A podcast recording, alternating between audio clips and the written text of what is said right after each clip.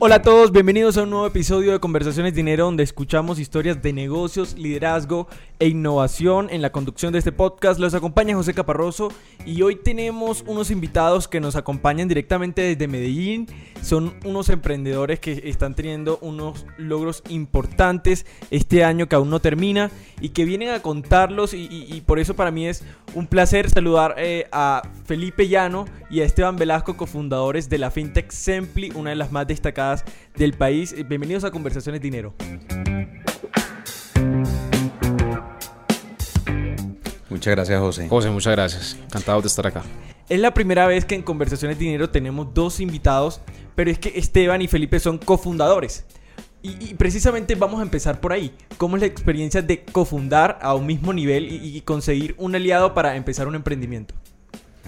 Bueno, pues esa, esa es una muy buena pregunta. Eh, quizás la palabra que lo puede expresar mejor es mimetizar. Nosotros nos mimetizamos realmente eh, cuando hacemos un ejercicio de trabajar juntos. Lo, lo, más importante es tener un propósito y ese propósito que sea compartido. Eh, al final terminamos teniendo eh, quizás algunas características similares, eh, venimos de trabajar juntos, teníamos una experiencia muy similar, pero también nos complementamos en, en, aquellos temas quizás en los que ya vamos en el día a día en la operación, tendremos que tener temas diferentes y, ese complemento es absolutamente eh, importante. Yo creo que es muy rescatable el hecho de poder trabajar antes con tu socio, con el que es tu socio porque finalmente esto es un matrimonio, ¿cierto? Y, pues eh, va a hacer mucho sentido que tengas empatía y que tengas, por supuesto, conexión con esa persona. Conozco muy bien Sempli porque en dinero los hemos visto crecer. Hace poco fueron destacados por el Banco Interamericano de Desarrollo como una de las fintech latinoamericanas que mayor inversión han recibido. Pero antes de pasar a ese aspecto de la inversión, Felipe, cuéntanos qué es Sempli, cómo funciona. Bueno, eh, José Sempli es una fintech. Eh, nosotros eh, básicamente lo que hacemos es em, brindar un servicio de financiación en el segmento de la pequeña empresa, básicamente para atender una necesidad que ha sido un dolor de cabeza, digamos, como común denominador de este importante segmento y es financiar el crecimiento. Y dentro de ese financiar el crecimiento hay un tema muy puntual que es todo el tema de capital de trabajo. Entonces, eh, Sempli eh, se especializa, diseñó unos procesos eh, y unas plataformas digitales que eh, básicamente lo que hace es, que las digamos que los prospectos o que las, los empresarios tengan un acceso en todo momento y de una manera muy fluida y muy rápida para poder acceder a estos, a estos, recursos y disminuir ese costo de oportunidad al cual están expuestos cuando efectivamente no hay recursos para crecer. ¿De dónde sale el dinero? El dinero sale de, principalmente de nuestros inversionistas y fondeadores eh, de deuda, es decir, que nosotros también tomamos deuda. Eh, entre, entre uno, y otro tenemos eh, entidades e instituciones pues, relevantes como lo son, por ejemplo, el Banco Interamericano de Desarrollo. Tenemos dos fondos europeos, uno es Oicocredit, el otro es Triple Jump. Tenemos cinco inversionistas de carácter privado y adicionalmente hemos vinculado recursos de entidades como Bancoldex y Ruta N. ¿Cómo han llevado esa misión de conseguir inversión? Y aprovechemos para que nos hablen de las recientes inversiones que, han podido atraer hacia el país.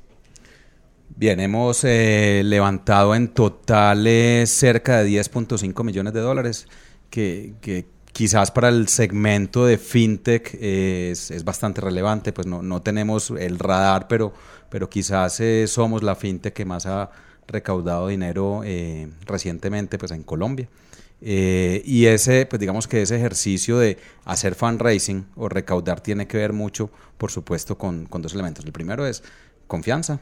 Eh, al final, eh, en cualquier negocio, y esta no es la excepción, partimos de un principio básico y es que se está confiando en un equipo que va a desarrollar una tesis de financiación, en este, en este caso. Y número dos, también de contexto de oportunidad.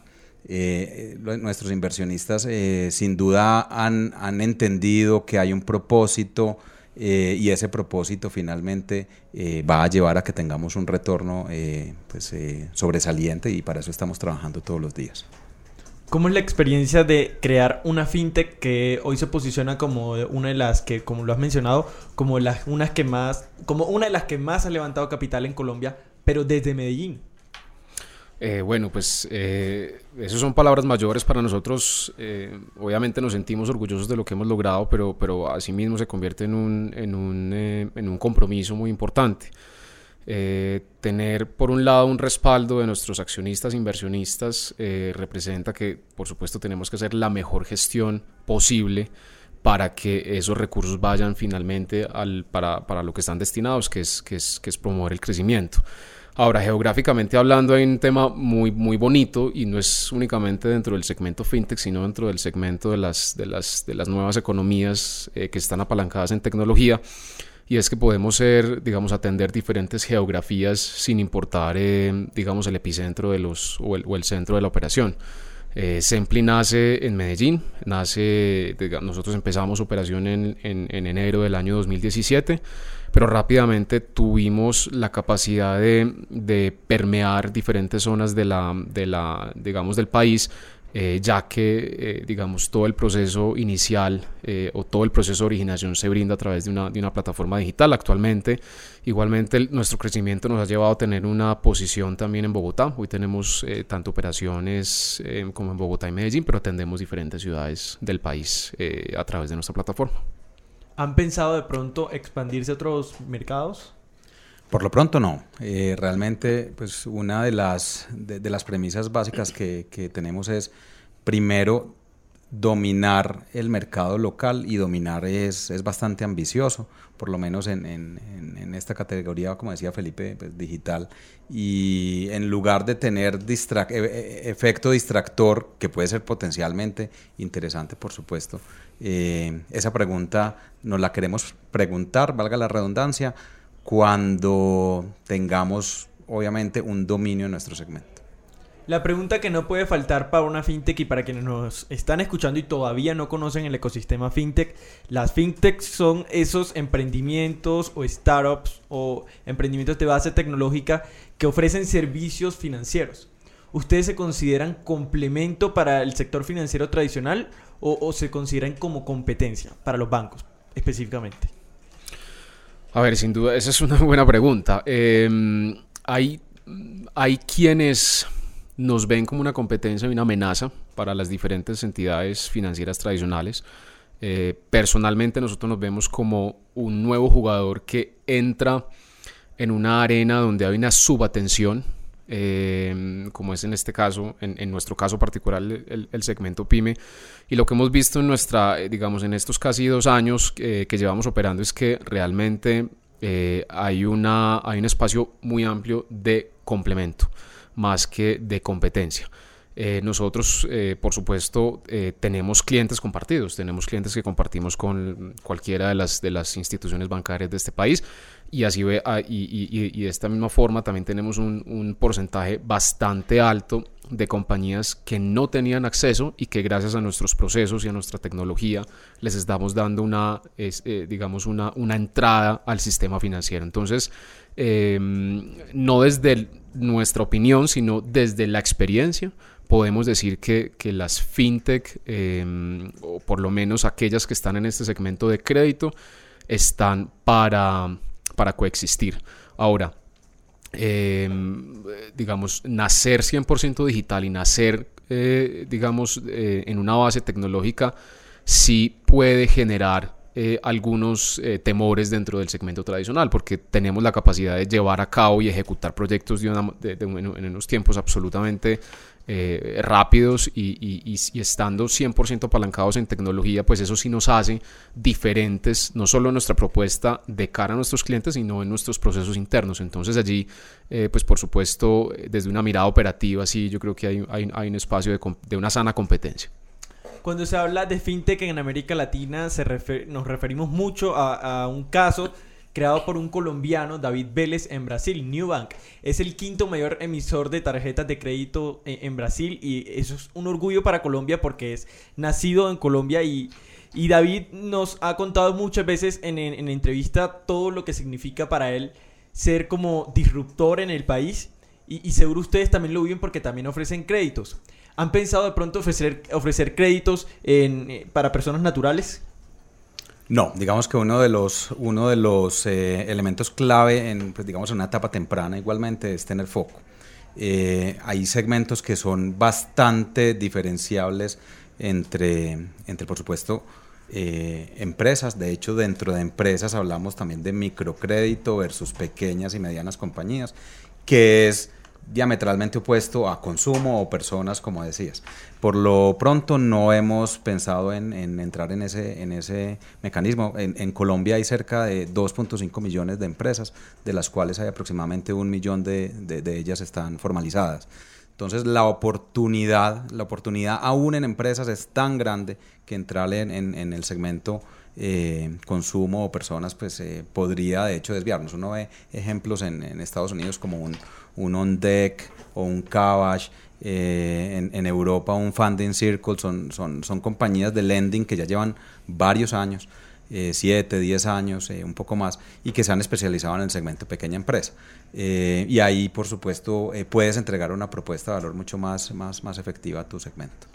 Hay dos datos que quisiera agregar de Newbank. Newbank ha sido la fintech que más capital ha levantado en la región más de 200 millones de dólares y es considerado un unicornio porque está valorada en más de mil millones de dólares. Ahora pasando a otros temas, vamos a hablar de Esteban y de Felipe. ¿Cómo eran sus vidas antes de, estar en Sempli? ¿Han sido toda la vida emprendedores o, eran asalariados? Eh, empecemos con Felipe. Bien, eh, pues yo soy ingeniero administrador, pero me considero emprendedor serial. Eh, Sempli es mi tercer emprendimiento. Eh, mis primeros dos emprendimientos los tuve eh, bastante joven, a los 18 años fundé mi, mi primera empresa. Eh, con muchos aciertos y errores que finalmente me llevaron a tomar una decisión de volcarme al, al, al, sector corporativo, donde definitivamente tuve unos contrastes, digamos, profesionales que finalmente me, llevaron a tener una carrera y, volver, a, volver al ruedo eh, digamos, del emprendimiento, pero ya mm, tratando de capitalizar, por supuesto, eh, experiencias. Este, toda mi vida la, la, he, desarrollado, mi vida profesional la he desarrollado en el, en el, en el segmento, digamos, en el sector financiero, eh, como banquero de inversión y gestor de fondos de capital privado. Y en ambas experiencias, pues estuve, tuve la oportunidad, como lo mencionó anteriormente Esteban, pues de conocerlo y de, y de empezar a, a, mirar, por supuesto, si había empatía y si había química eh, para, para, pues, para, para, proyectos futuros. Eh, la vida nos separó en, en, en, en, un momento, en un momento dado, nos volvió a juntar para, para un tema eh, profesional muy, muy interesante y pues más adelante es, digamos, fundamos Empli y el resto es historia. Aquí estamos trabajando juntos. Esteban. Sí, yo soy un poco de más, de más edad de aquí de Felipe. Empecé por mí en el siglo anterior, 1999. Me tocó empezar en el boom de Internet de esa época y por supuesto en una burbuja y empecé como emprendedor precisamente de Internet. Fui de los primeros quebrados. Mi primera experiencia fue una quiebra eh, y a partir de esa quiebra decidí tener y ganar experiencia corporativa. Entonces trabajé en varias empresas de, telecomunicaciones, de energía, de construcción, eh, enfocado en, temas de mercadeo, desarrollo de negocios y, finanzas. Eh, entré al mundo de banca de inversión. Allí conocí nuevamente, como explicó Felipe, a, pues a mi socio hoy. y mm, tuvimos la oportunidad de movernos hacia el mundo de Venture Capital. En Venture Capital eh, trabajé para tres fondos. en el más reciente, como, como, socio también de ese fondo, hicimos 14 eh, inversiones en etapa temprana, en capital realmente semilla. Y pues digamos, ese, ese fondo es, es muy bonito porque compañías que facturaban 500 dólares al mes o 4 mil dólares al mes, no más. Eh, hoy acumulados, hoy tenemos 10 empresas, eh, facturan un poco más de 200 mil millones de pesos. Entonces, bueno, ese, es un fondo que pues eh, tiene otra, otra historia, por supuesto, y, y, una de las razones por las cuales pues estamos aquí sentados tiene que ver con que muchas de las empresas pymes que estaban buscando recursos no necesitaban inversión, sino que necesitaban era un préstamo. Y Sempli es una de las consecuencias de esa experiencia. Hablemos de fracasos. ¿Cuáles son los errores que no se deberían cometer? Eh, cuando hacemos emprendimiento. Mm, digamos que yo, creo que, hay, que hacer un, ejercicio muy juicioso de trabajar con gente más inteligente que uno. Eh, ese es un principio básico. Cuando, cuando quizás trabajamos con gente que tiene oportunidades, por supuesto, de, desarrollarse, eh, pero que no están dando la talla, especialmente como socios. Cuando tú eres socio de, alguien que, va a dejarte o que no tiene un compromiso, eh, eso es un fracaso eh, realmente pues, asegurado, lastimosamente. Yo creo que hay que también tener, tener también un, foco estratégico y de posicionamiento muy claro. Parte de la estrategia tiene que ver con hacer renuncias. Eh, y pues digamos, aquel que está apuntándole a muchas cosas de manera simultánea eh, puede, puede fácilmente entrar, entrar en un proceso de fracaso. Y a nivel empresarial, pues, eh, y, lo empato un poco con, con, con, lo que vivimos hoy en Sempli, pues no, no en vano cuatro de cinco compañías al cabo de cinco años no existen. ¿cierto? Hay una tasa de fracaso, de quiebra bastante alta, el 80% en cinco años. Eh, una de las principales razones tiene que ver también con, el acceso, la fuente de acceso a, financiación. Eh, y aquel que no hace un ejercicio juicioso de crecer de manera financiera estructurada y con, digamos, con la rigurosidad que amerita también asumir un, compromiso, pues eh, también está, digamos, en esa línea delgada de eventualmente entrar al, al fracaso. Si me permites agregar dos temas a eso muy rápidamente. Eh, hay dos temas que como emprendedor ahí, eh, me gustaría compartir. Es, el primero es eh, una de las, pienso que una de las claves de, de, poder sacar un tema adelante es, luchar contra la parálisis por exceso de análisis en, el emprendimiento. Hay que ejecutar, y que, hay que ejecutar rápido y hay que tomar decisiones sobre la marcha y de hacerlo de una manera eh, absolutamente eficiente. Equivocarse rápido y barato es, es, un, es, un, es, una, es algo que se dice mucho en el mundo del emprendimiento. Entonces, la ejecución es clave. Y lo, y lo segundo, yo creo que, que va un poco más a lo técnico y es, es, es dominar el modelo de negocio. Eh, si, si, no se toman decisiones, si, yo no, si no se conoce cuál es la unidad económica, cuánto me cuesta, cuánto me deja, cuál es mi margen, eh, qué pasa si, si hago una modificación en Y, qué pasa con X.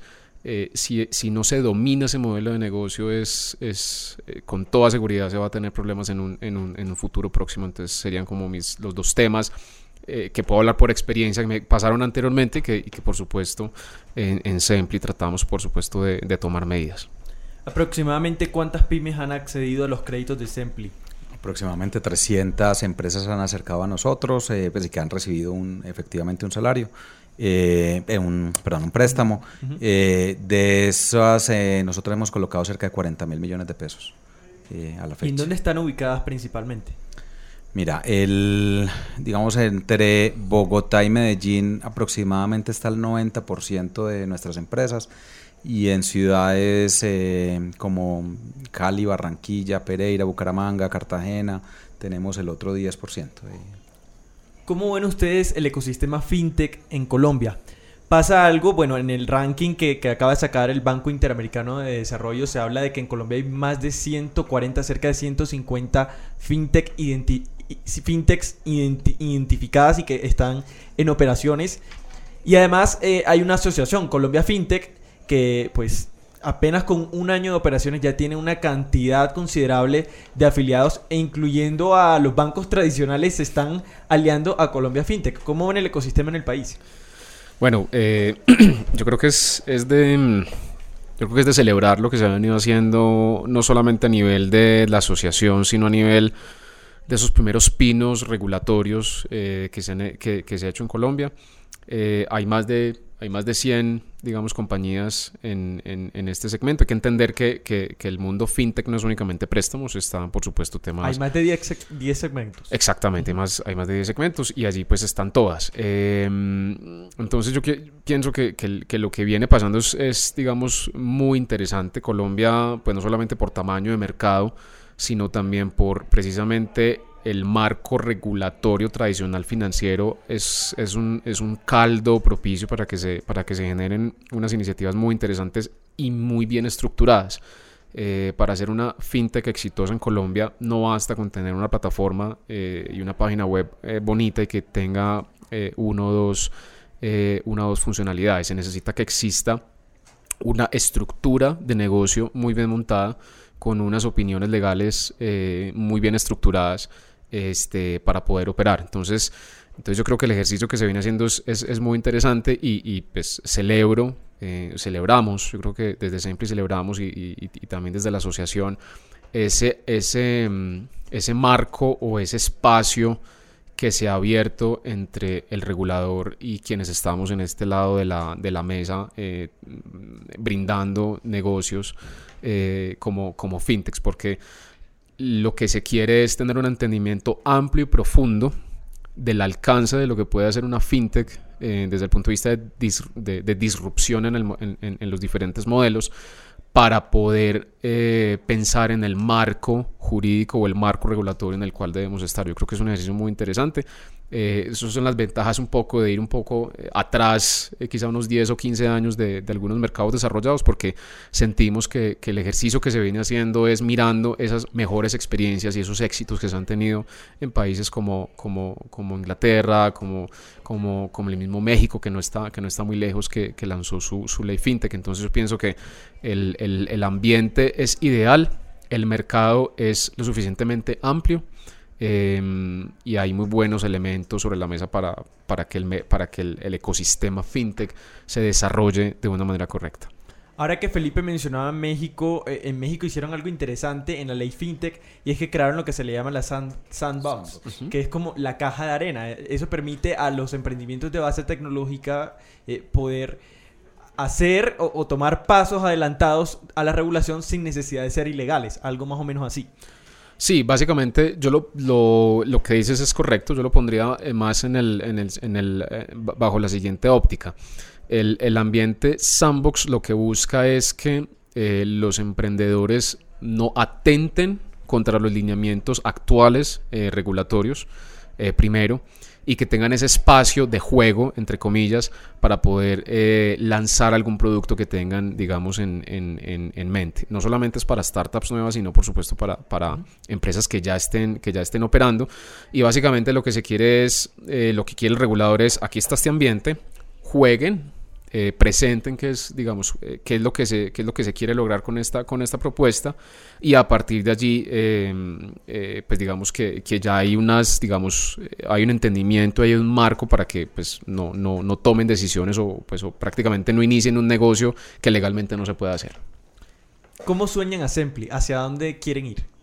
Bueno, Sempli tiene un sueño bastante ambicioso, pero absolutamente lograble y estamos trabajando para eso todos los días y es convertirnos en el primer y más relevante neobank en el segmento empresarial en Colombia. Eh, digamos, bajo tres principios trabajamos. Eh, un principio de eh, experiencia. para nosotros la experiencia es absolutamente fundamental y es un eje dentro de nuestra propuesta de valor.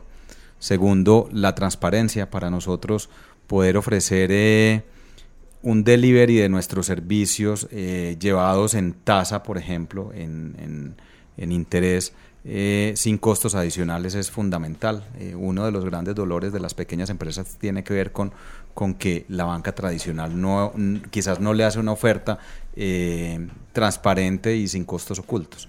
y número tres, también en tiempo.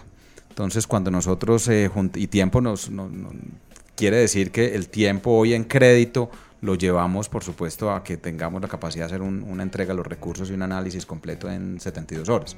Cuando vemos ese, eje, eh, hoy por hoy solo en crédito y nos hacemos preguntas como, por ejemplo, cómo nos vamos a fondear nosotros en el futuro. Eh, y ese fondeo puede venir a través de instrumentos de, mercado, a través del mercado de valores número uno, o a través de instrumentos de depósitos o ahorros de empresarios o institucionales eh, que puedan entrar en, en, juego de, financiación y fondeo de Sempli. Se nos abre un abanico de oportunidades para poder transmitir esa experiencia, transparencia y tiempo que hoy tenemos en la colocación también hacia el lado del fondeo y ahí tienes la oportunidad, por supuesto, de convertirte en, un, en, en, una empresa, y ese es nuestro propósito, en una empresa donde no tengamos eh, oficinas físicas y toda la experiencia sea absolutamente digital. ese es nuestro, nuestro sueño y hacia allá vamos. Esteban Velasco y Felipe Llano, cofundadores de Sempli, eh, les agradecemos que sean parte de Conversaciones Dinero. Muchas gracias por estar con nosotros. Gracias, José, por la invitación. En la producción de este podcast estuvo José David Gallego y en la conducción José Caparroso. Muchas gracias por escucharnos. Recuerden que pueden hacerlo semanalmente en dinero.com, Spotify y en Apple Podcast.